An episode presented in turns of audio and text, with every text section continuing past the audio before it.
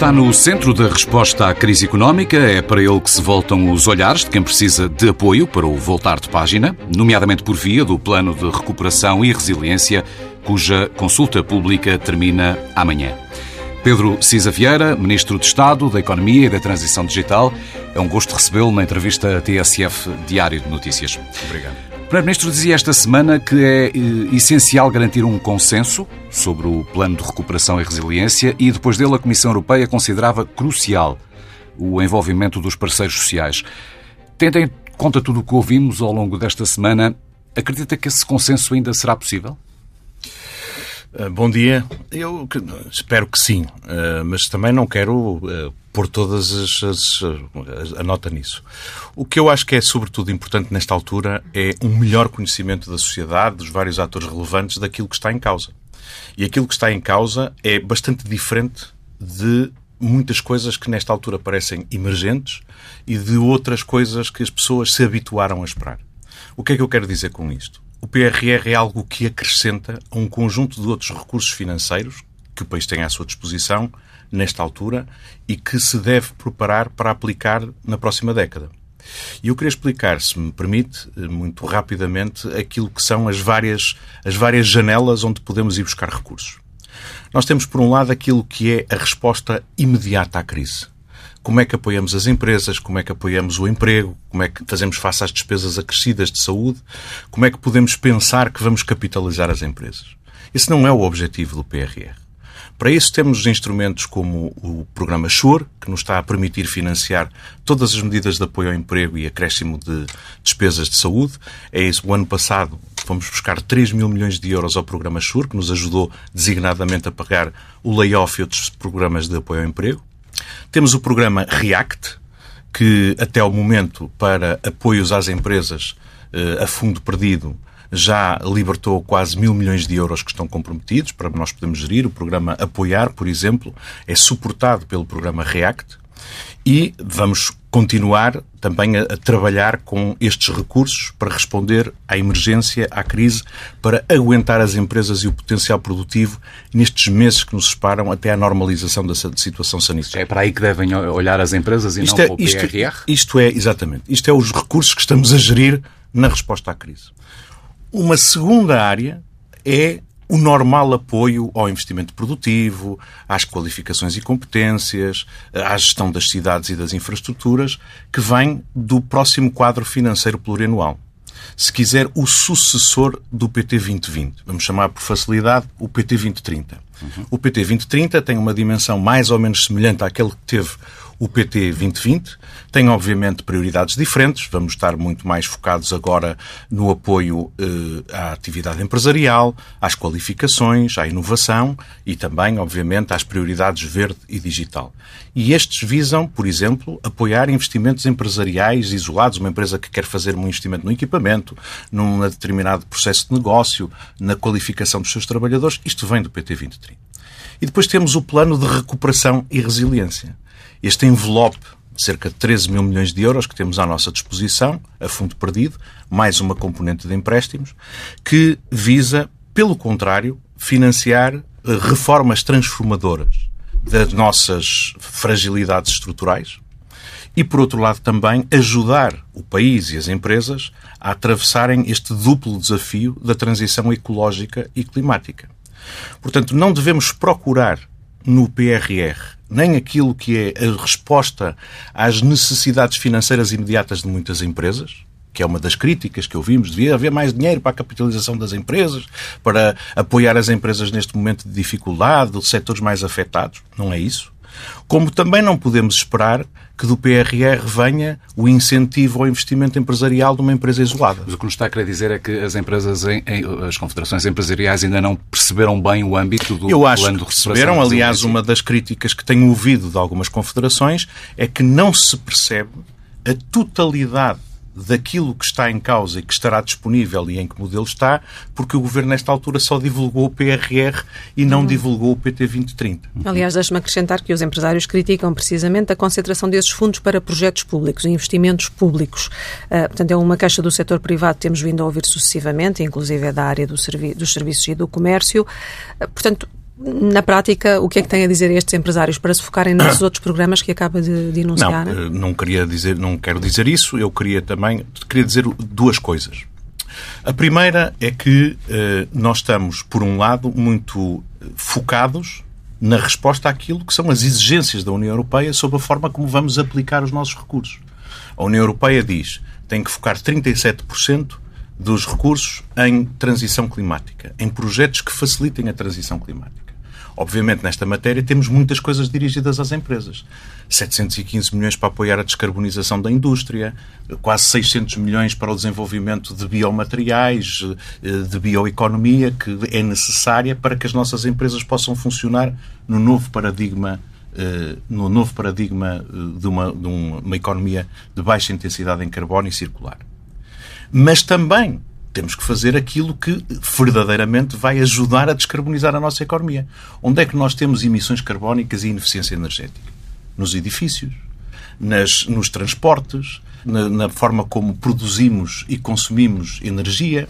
E, portanto, estas coisas têm que ser feitas para conseguirmos cumprir com as metas e não são só as empresas que nos podem ajudar a fazer isto. Este programa vai nos ajudar designadamente a que a indústria possa cumprir a meta de, em 2030, reduzir as emissões em 55% relativamente aos níveis de 2005. A segunda coisa que eh, também eh, queria dizer a propósito disso é que, além daquilo que imediatamente dirigimos para apoios às empresas, na descarbonização, na incorporação de inovação e conhecimento na, na produção, naquilo que é a, a, capacitação digital das nossas empresas e dos seus trabalhadores. Há um conjunto de projetos que vão ser uh, estímulos dirigidos à, à economia portuguesa e às próprias empresas. Vamos lá ver, nós temos uma, uma exigência de fazer uh, investimentos significativos no nosso sistema de transportes para reduzir o nível de emissões que os transportes geram para as coisas. Quem vai responder a estes projetos públicos são empresas portuguesas. Quando estamos a falar numa coisa de, por exemplo, eficiência energética em edifícios, públicos ou privados, quem é que vai estar a responder a isto? Vão ser as empresas que fazem caixilharias, vão ser as empresas que fazem a reforma das coberturas dos edifícios, vão ser as empresas que produzem e vendem bombas de calor e equipamentos energéticos eficientes. Portanto, aquilo que gostava de dizer é que eu acho verdadeiramente que nós temos aqui uma oportunidade de combater fragilidades estruturais e irmos ao encontro também daquelas que são, ao longo de anos, exigências dos nossos empresários. Mas ao recordar-nos as regras do, do, do PRR, hum, isso também significa que o Governo tem pouca margem para acolher hum, propostas vindas dos parceiros sociais, nomeadamente agora no âmbito desta consulta nós pública temos, que nós está temos, a Nós temos margem e eu acho que, obviamente... Mas curta, pelo que... Não, não é isso. Nós temos é que nos conter dentro das regras. Se a União Europeia diz assim, vocês têm que, vocês têm que se comprometer com reformas que respondam às recomendações específicas por país que a União Europeia todos os anos dirige aos, aos Estados-membros. E as recomendações específicas por país que, que a União Europeia faz e que nós temos que responder com estas coisas diz assim: vocês têm que reforçar a rede ferroviária. Vocês têm que melhorar a capacidade do sistema de saúde. Vocês têm que melhorar a justiça económica, vocês têm que melhorar os tempos de resposta nos tribunais administrativos e fiscais, vocês têm que reduzir os custos de contexto que a administração pública coloca nos licenciamentos para as empresas. Estas coisas nós temos que fazer. Nós não podemos. Se nós chegássemos à União Europeia e disséssemos assim: olha, nós queremos, deste dinheiro, pegar aqui em 5 mil milhões de euros e transferir para as empresas para elas poderem fazer. Não podemos fazer isso. Quando a União Europeia nos diz que uh, temos que fazer estas reformas, é, eu, nós estamos, deixe-me dizer-lhe, talvez há, há três ou quatro meses a discutir com a Comissão Europeia o nosso primeiro esboço. E já tivemos muitas interações.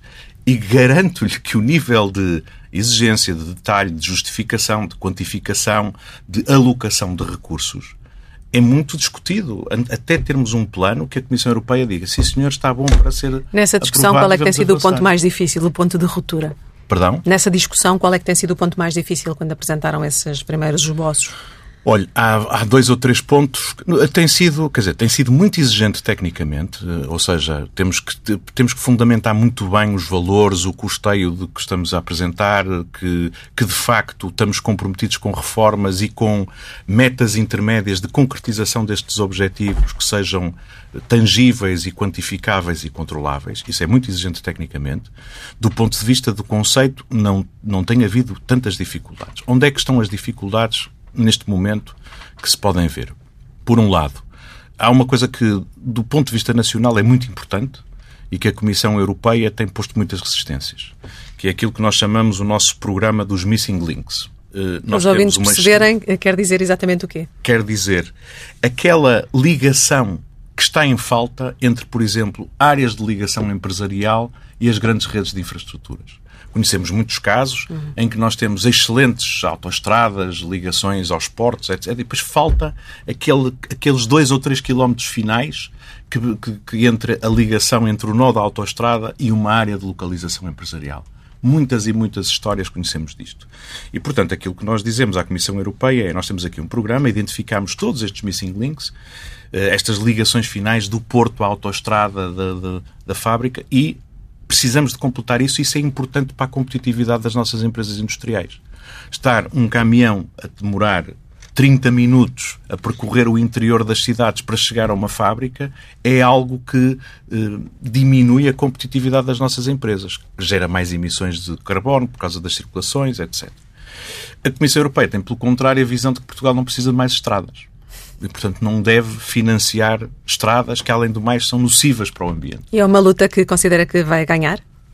Uh, Está não, com essa expectativa? Vou antecipar, estamos a justificar tecnicamente porque é que nos parece que isto é não só positivo para o ambiente, como estritamente necessário para a melhoria da competitividade das nossas empresas industriais. Não há, não há empresas industriais se não houver matérias-primas e componentes a chegar à fábrica e a, a, a, depois a saída de produção.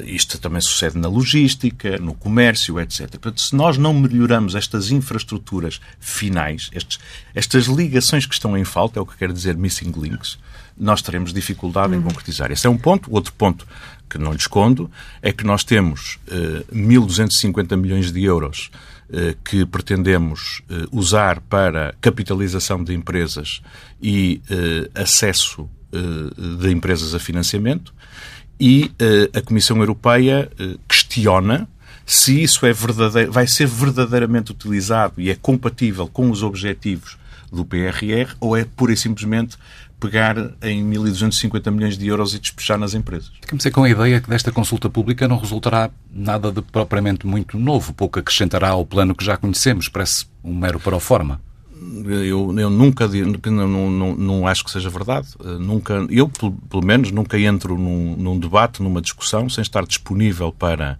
ouvir, sem estar disponível para esclarecer. Mas tendo em conta as regras que dão a montante, esse, esse processo fica dificultado. Sim, vamos lá ver.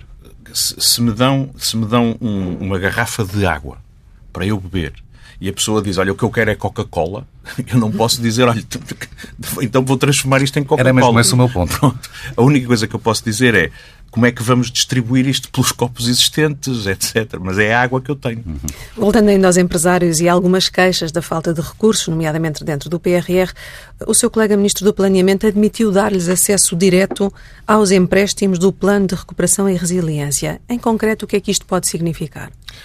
Eu julgo que o Sr. Ministro eh, disse, fez esse comentário a propósito de, outra, de outro tema, que é como é que vamos utilizar esses empréstimos e vão esses empréstimos ou não ser contabilizados para uh, a dívida pública. E uma das coisas que nós estamos a tentar discutir é o seguinte: se nós pudermos dirigir uma parte dos empréstimos diretamente para empresas com garantia de Estado, isso eventualmente não onera a dívida pública. Mas para mim o mais importante verdadeiramente, o mais importante, independentemente de o que nós estamos a pedir de empréstimos é cerca de 1% do PIB português. E é para fazer aplicações que são reprodutivas. Se eu vou eh, pegar em mil milhões de euros e vou aplicar em capital de empresas, eu não estou a desperdiçar esse capital. Esse capital tem um retorno, tem uma remuneração, mas vai ajudar as nossas empresas, juntamente com outros recursos que possamos mobilizar, a resolver um problema de capital que é estrutural. Se eu estou a fazer um empréstimo para fazer um programa de habitação acessível, isto significa que a habitação acessível é uma habitação que não é habitação social.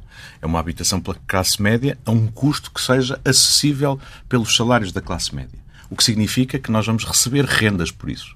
E, portanto, podemos, com essas rendas, ajudar a amortizar esses empréstimos que estão feitos. Portanto, estamos a destinar, o, quando estamos a falar, temos cerca de 300 milhões de euros, julgo eu, estamos a, a fazer eh, para residências universitárias. Também cobramos rendas pelas residências uni universitárias. Portanto, quando estamos a fazer empréstimos ao abrigo do PRR, estamos a procurar aplicá-los em, em coisas que são uh, estruturantes e que correspondem, digamos assim, a, a, a déficits estruturais do nosso país, mas que vamos aplicá-los em aplicações reprodutivas e que nos permitem depois fazer face ao esforço da dívida. É uma, quer dizer, é uma dívida a longo prazo, portanto, eu pessoalmente acho que faz sentido ao país ir buscar estes recursos, aplicá-los em aplicações reprodutivas e, com isso, ajudar-nos mais a superar estes déficits clássicos. As confederações empresariais não acreditam que os primeiros uh, fundos do, do plano possam chegar antes do verão. A CAP uh, dizia mesmo esta semana que, se tudo correr bem, só no terceiro trimestre, ou seja, a partir de setembro. Mantenho o otimismo de, de, que isso possa acontecer ainda durante um, a presidência portuguesa da União Europeia sendo ainda mais concreto, pode comprometer-se com uma data nesta altura?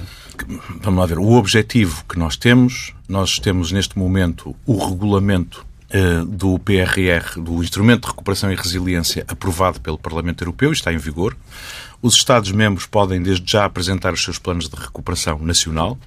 O objetivo é que eles possam ser aprovados eh, durante este primeiro semestre e Portugal seguramente tenciona que o seu programa seja aprovado durante o primeiro semestre. Há um tema que ainda está em falta. É preciso que os Estados-membros ratifiquem a alteração aos tratados que permita à União Europeia aumentar os seus recursos próprios. É isto que vai permitir à União Europeia emitir dívida nos mercados para financiar este programa. Mas isso uh, está em curso. Já há sete Estados, incluindo Portugal, que ratificaram isso e, portanto, nós também esperamos que nas próximas semanas se conclua esse processo de ratificação para a União Europeia poder precisamente ir ao mercado e levantar recursos. Mas não estando apenas nas nossas mãos, se eu estou a entender bem, não se pode comprometer que esse dinheiro chegue durante a presidência portuguesa? Não, não posso, quer dizer, mas, mas para mim isso não é o mais uh, essencial.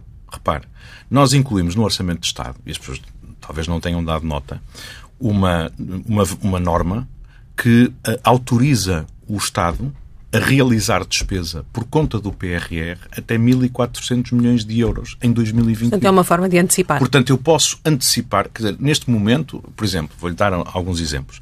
Nós temos muito pronto para sair uh, um programa para uh, a eficiência energética em edifícios privados. Isto vai permitir que uh, proprietários, condomínios, etc., possam solicitar apoios a fundo perdido para realizar estas obras de eficiência energética de que estava a fazer. Aquisição de equipamentos eficientes, uh, substituição de coberturas, substituição de caixilharias e portas, que é por onde se perde muita energia de aquecimento.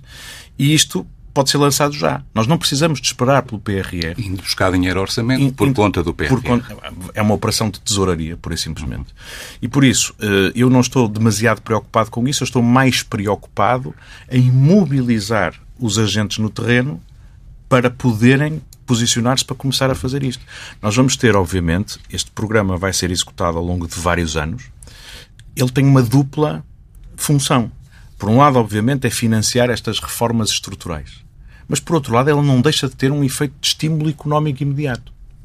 E nós, neste momento, precisamos muito deste estímulo económico imediato. Eu, eu volto ao meu exemplo da eficiência energética nos edifícios.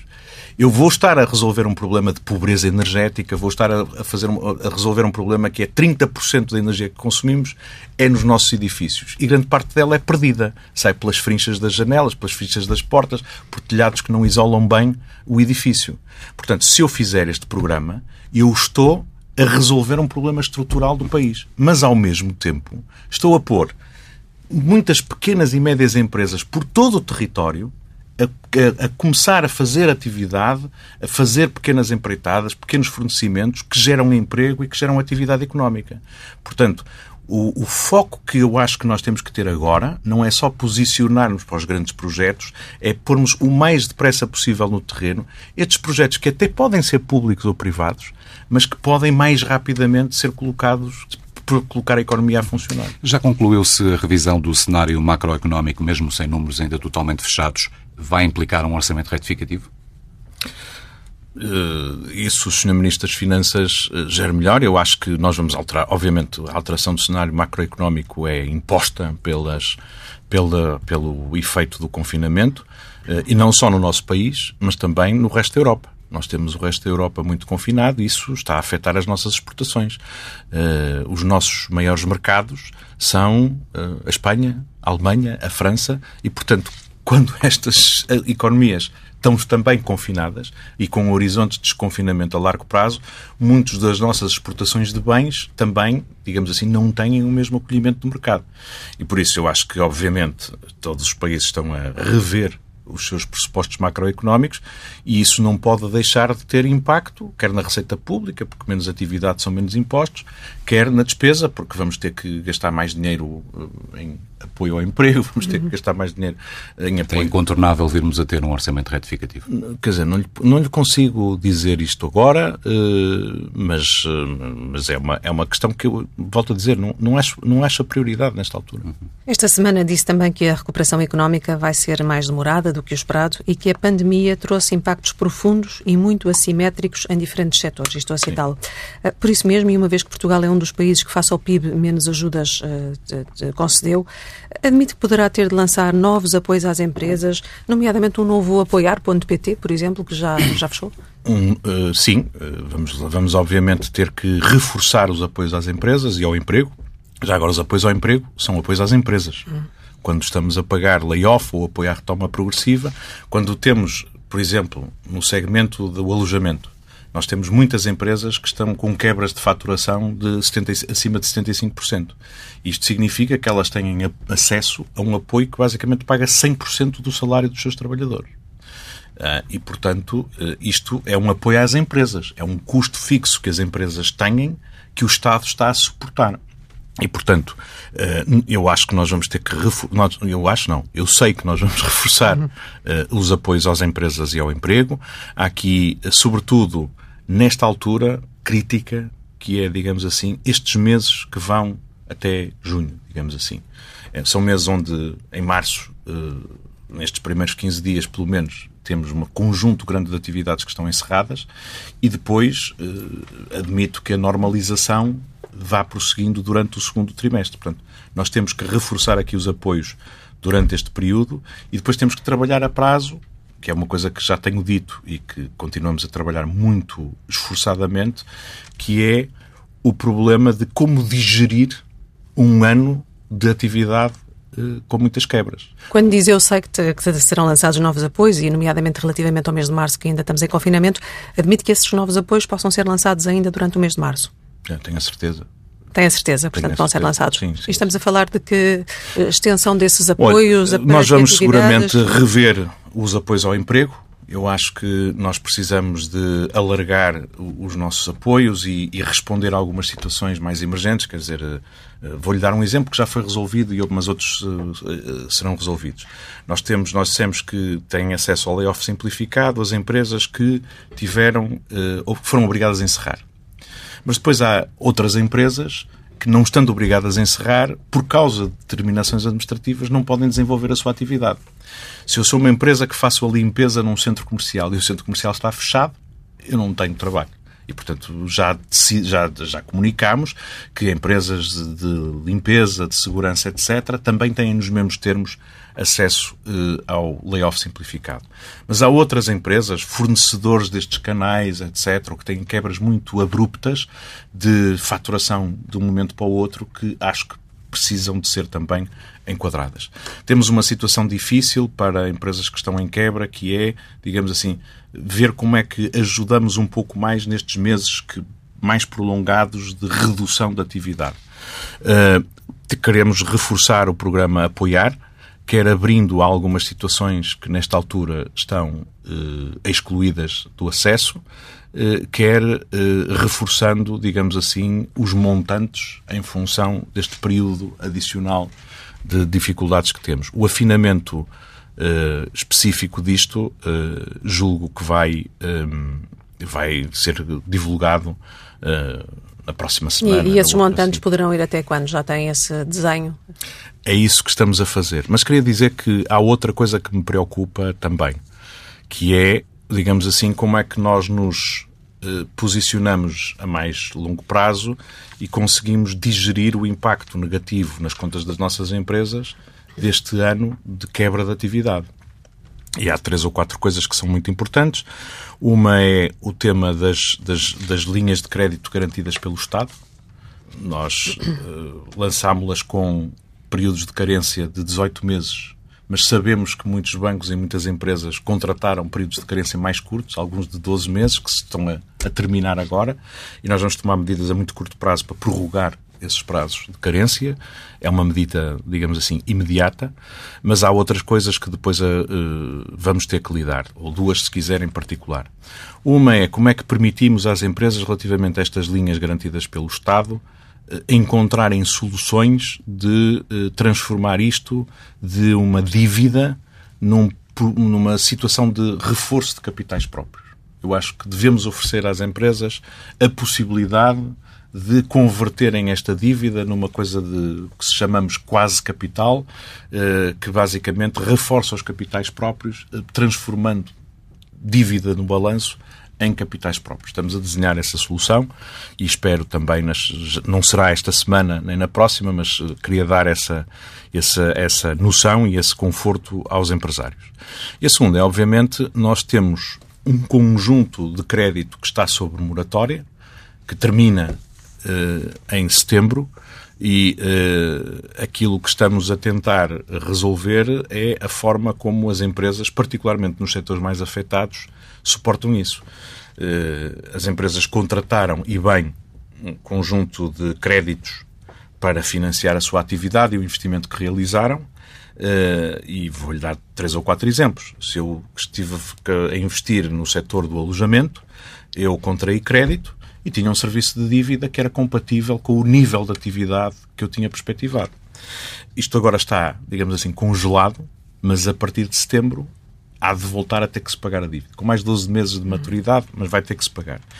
Obviamente que o nível de rentabilidade e de meios para pagar a dívida que vamos ter em setembro, em outubro, novembro, dezembro e no próximo ano, vão ser inferiores àqueles que, se, que as, as, empresas tinham a perspectiva no momento em que contraíram a dívida.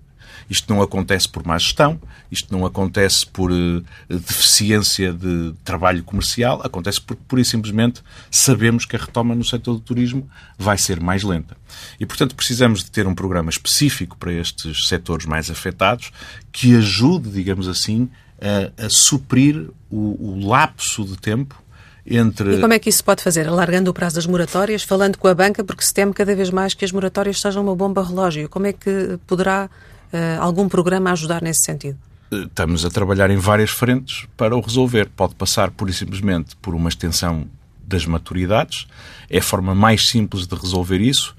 É também complexa do ponto de vista da supervisão bancária europeia e também não é necessariamente a mais desejável, porque isso o que faz é manter as empresas com um peso de dívida grande no seu balanço, embora a prazo mais longo resolve muitos problemas, mas mantém um nível de endividamento elevado. Uhum. E eu acho verdadeiramente que nós devíamos tentar arranjar, lá está, soluções de capitalização que permitissem às empresas sair desta crise com um balanço um pouco mais robustecido. Eu acho que isto é inevitável para aqueles setores mais afetados, a fileira turística, seguramente, eh, a fileira da cultura, isso necessariamente vamos fazê-lo e queria, quer dizer, estamos, eu diria que uma parte substancial do meu tempo nestas últimas semanas tem sido a lidar com esse problema de longo prazo e também a tentar resolver o tema de como, eh, a curto prazo, eh, conseguimos, eh, digamos assim, alargar os apoios que permitam às empresas atravessar. Antes de passarmos este... para o próximo tema, teme que essa bomba relógio da, das moratórias possa detonar ainda este ano na banca e nas empresas? Não, eu acho que, vamos lá ver, é assim, nós conhecemos o problema, conhecemos a dimensão do problema, estamos a avaliar todas as, as circunstâncias, portanto, a nossa estrita obrigação é atuar preventivamente. Eu acho que nós temos que ter soluções para isto antes do fim de setembro e estamos a trabalhar, estamos a trabalhar na frente europeia na, nas regras dos auxílios de Estado, estamos a, a, trabalhar na frente da supervisão bancária com um envolvimento muito grande do Ministério das Finanças e do Banco de Portugal nos contactos com a Autoridade Bancária Europeia, estamos a trabalhar no sentido de verificar que soluções também podemos montar, mobilizando capital privado e garantias públicas e, eventualmente, alguns recursos públicos, designadamente do PRR, para montarmos aqui um volante de capitalização das empresas para reduzir o seu endividamento. Já para as famílias, e são alguns milhares, eh, no final de março chegam ao fim as moratórias privadas do crédito à habitação. Eh, o Governo está disponível para intervir junto da banca privada, no sentido que essas moratórias também possam ser prolongadas, por exemplo, de algumas públicas, eh, que estão nesta altura as dilatadas até, sabe, até setembro. Vamos, vamos, lá ver. Eh, vamos, vamos, as, as moratórias públicas são acessíveis a pessoas que tenham tido que tenham caído em situações de desemprego, ou que estejam em situação de desemprego, que tenham tido quebra de rendimentos ou porque estão em situação de layoff ou porque estão numa situação de inatividade. E, portanto, as pessoas, as moratórias públicas do crédito à habitação existem em função, digamos assim, de situações objetivas de pessoas que ficaram mais desprotegidas. As moratórias privadas que foram concedidas pelos bancos no crédito à habitação dirigiram-se a todo o outro segmento de pessoas que não estavam nesta situação. Portanto, se uma pessoa está numa situação, teve uma quebra de rendimentos por situação de desemprego uma situação involuntária, tem acesso à moratória pública. Estas outras moratórias que os bancos convencionaram com os seus clientes são para pessoas, portanto, que não precisaram de recorrer à moratória pública. E eu não tenho, eu tenho falado muito regularmente com o setor bancário, não vejo grande preocupação relativamente às, ao fim das moratórias do, do, do crédito à habitação que são moratórias privadas.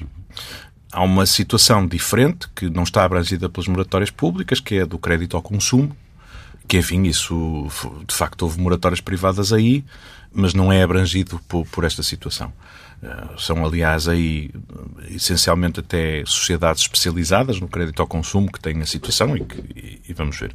Eu, eu, francamente, acho que o tema mais importante é nós assegurarmos que pessoas que viram uma degradação do seu rendimento em função da pandemia não fiquem desprotegidas.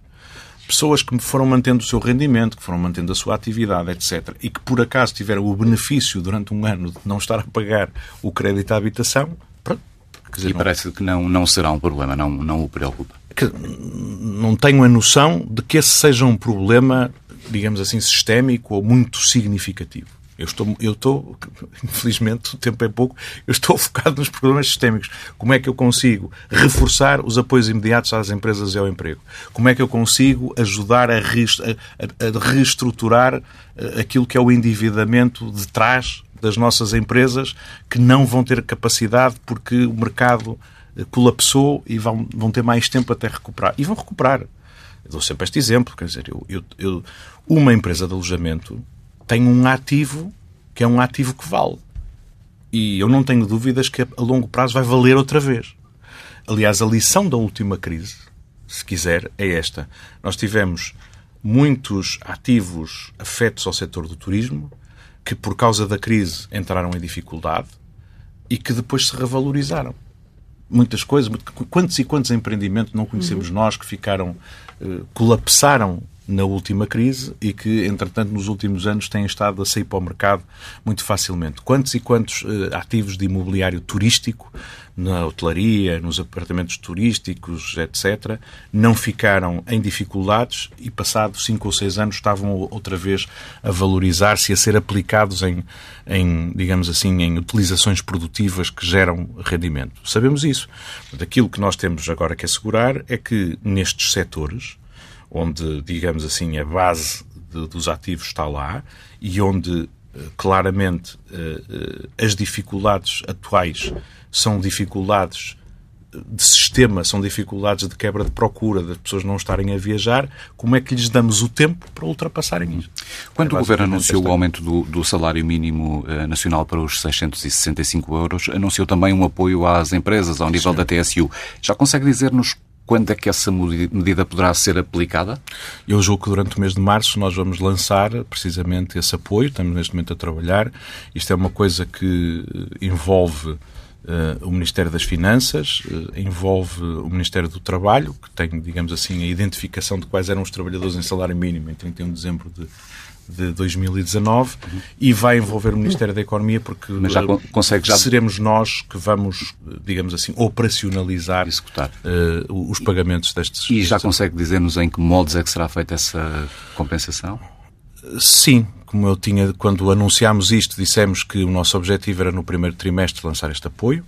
Este apoio corresponderá a uma parte significativa do aumento de encargo de TSU que resulta do aumento do salário mínimo relativamente àqueles trabalhadores que assim estavam. Fazemos isto não porque achemos que devemos compensar aumentos de salário mínimo, mas porque percebemos que este é um ano difícil para as empresas. E o que, é, o que é que pode ser essa parte significativa? Para os empresários que nos estão a ouvir, querem fazer esta pergunta, certamente. Uh, eu acho que deve ser uma coisa da ordem dos 80% do aumento de encargo de TSU ao longo do ano. Portanto, basicamente, aquilo que. O modelo que estamos a trabalhar, com mais ou menos afinação, mas isto também vai ser conhecido nas próximas semanas, é o número de trabalhadores que estavam com o salário mínimo no ano passado, número de trabalhadores que estão agora em salário mínimo e, em função disso, nós pagamos X por posto de trabalho, que corresponderá mais ou menos a 80, 80 e tal por cento do valor do acréscimo de TSU e pagamos de uma única vez que é também um benefício, um apoio significativo à tesouraria. Hum, já estamos mesmo a Sim, chegar ao final da nossa entrevista. Um, uma pergunta final, perguntar-lhe se é ficção dar crédito, já que estamos a falar numa linguagem de economia, é ficção dar crédito aos que vão antevendo, e são muitos os observadores, que vão antevendo, quando estiver a ser negociado o próximo Orçamento do Estado, o país pode realmente ser confrontado com uma crise política? Quer dizer, não sei. Eu, francamente, acho que isso é se quer colocar este cenário nesta altura, só pode interessar a quem vive no pequeno, no pequeno sistema da política. Se, se a gente perguntar aos portugueses, então o que é que vocês querem? É não ter, é chegar ao fim do ano e não ter orçamento de Estado, não saber com o que se conta, é ir para eleições, é enfrentar o processo de retoma e em vez de termos os decisores, as empresas, etc., focadas em executar as tarefas mais imediatas, estamos aqui em campanhas eleitorais e em discussões disto ou daquilo.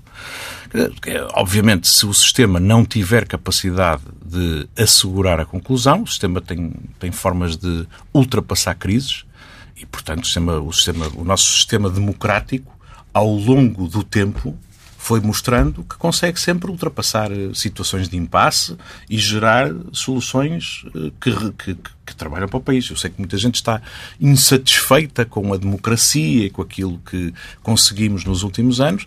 A verdade é que com a nossa democracia nós conseguimos aumentar significativamente a qualificação dos portugueses, conseguimos transformar-nos numa economia exportadora que gera excedentes externos, conseguimos eh, dar eh, eh aos nossos concidadãos eh, qualidade de saúde, qualidade alimentar e segurança alimentar que nunca tivemos na nossa história e que está ao nível dos melhores do mundo. E ao longo dos anos, ao longo destas décadas de democracia, sempre que o sistema político não foi capaz de resolver, encontramos soluções de alternância democrática, de aparecimento de, novas, de novos protagonistas. E, portanto, eu tenho uma grande confiança na democracia portuguesa e estou convencido que, sempre em situações de impasse, nós havemos de superar, melhor ou pior, e eu até diria que o povo nunca se enganou. Quando foi votar, sempre fez as, as decisões corretas. E, portanto, se assim for, será. Eu acho indesejável nesta altura. Eu acho verdadeiramente que, se você for perguntar a um cidadão, a um empresário, etc., então o que, é que, o que é que você acha que resolvia a crise? Era novas eleições? Eu acho que ninguém vai dizer isso. Não é, não é nisso que as pessoas estão a pensar. As pessoas estão a pensar é como é que eu pago as minhas dívidas em outubro? Como é que eu vou conseguir manter as portas abertas? Porque eu já sei que, por exemplo, os ingleses estão todos já a fazer buscas e pesquisas na internet uhum. para virem passar férias a Portugal. A questão é saber, eu consigo ter o, ter o meu hotel, o meu restaurante aberto em julho ou, ou junho? O que é, como é que eu vou resolver este problema deste tempo que está aqui? Isto é o que as pessoas querem saber. As pessoas querem saber como é que eu, consigo eu quando chegar aí os turistas estrangeiros, consigo eu estar a funcionar? Quando tivermos desconfinamento, eu vou ter a minha loja capaz de, de vender uh, os e vestidos... Esse, e a esse propósito, numa resposta muito curtinha para festa, terminarmos... Os vestidos de festa que as pessoas não usaram. Sr. Ministro, a esse, a esse propósito, comprar, e, e muito breve, ter a porta aberta. precisamos de um plano de desconfinamento, como tem, uh, temos ouvido várias expressões uh, junto do Governo, para um plano de desconfinamento, à semelhança Sim. do que fez o Reino Unido. Vou-lhe pedir uma resposta muito sintética. Precisamos disso para transmitir confiança à economia? Eu acho que aquilo que precisamos de transmitir como confiança à economia é o seguinte: é a convicção de que nós temos uma normalização da situação sanitária, que temos a confiança suficiente para, quando fizermos uma abertura, termos uma espécie de capacidade de expansão da nossa resposta eh, de sistema de saúde para nos permitir ir gerindo tudo aquilo que possa ser a vicissitude e a incerteza desta pandemia. Porque uh, se fazemos as coisas uh, demasiado depressa e voltamos a ter uh, perturbações, acho que isso é o pior que pode acontecer para a economia. Portanto, obviamente, estamos a trabalhar para perceber qual é o momento e quais são as etapas. isso tem que ser feito. Mas, quer dizer, neste, acho que a coisa mais importante que a economia precisa é quando é que temos normalização da situação sanitária, quando é que temos a certeza que quando abrirmos não temos que estar aqui, muda de 15 em 15 dias, é mais isto, fecha aquilo, abre aquela outra coisa, é tentar ter aqui alguma estabilidade e, entretanto, porque isto são constrangimentos ao funcionamento de muitas empresas e de muitas atividades, o que é que conseguimos fazer para esticar os apoios? Eu tenho muita noção que as empresas estão, ao fim de um ano, em muitos setores, já exauriram reservas Muitas delas vão ter muita dificuldade em atravessar estes próximos meses. Isto, lamentavelmente, é mesmo assim. E, portanto, o que a gente quer é uh, evitar o, o, o, máximo, mitigar o máximo este impacto e ajudar o máximo de empresas possíveis com os recursos que temos à nossa disposição a preservarem a sua capacidade produtiva. E, como eu digo, quando chegarmos a junho, temos a, o grande movimento, espero eu, já de normalização, com a parte significativa da nossa população do risco já imunizada graças ao plano de vacinação, que vai entrar em força, esperamos nós, que as companhias farmacêuticas uhum. nos consigam entregar vacinas em quantidade suficiente a partir de, deste do próximo mês ou do, do mês seguinte e, partir, e, e, portanto, com isso termos uma capacidade de, digamos assim, eh, retomar alguma normalidade na nossa atividade económica que é essencialmente aquilo que falta à economia, é clientes. Pedro Cisa Vieira, Ministro de Estado da Economia e da Transição Digital, muito obrigado por ter muito vindo obrigado. à entrevista TSF Diário Notícias.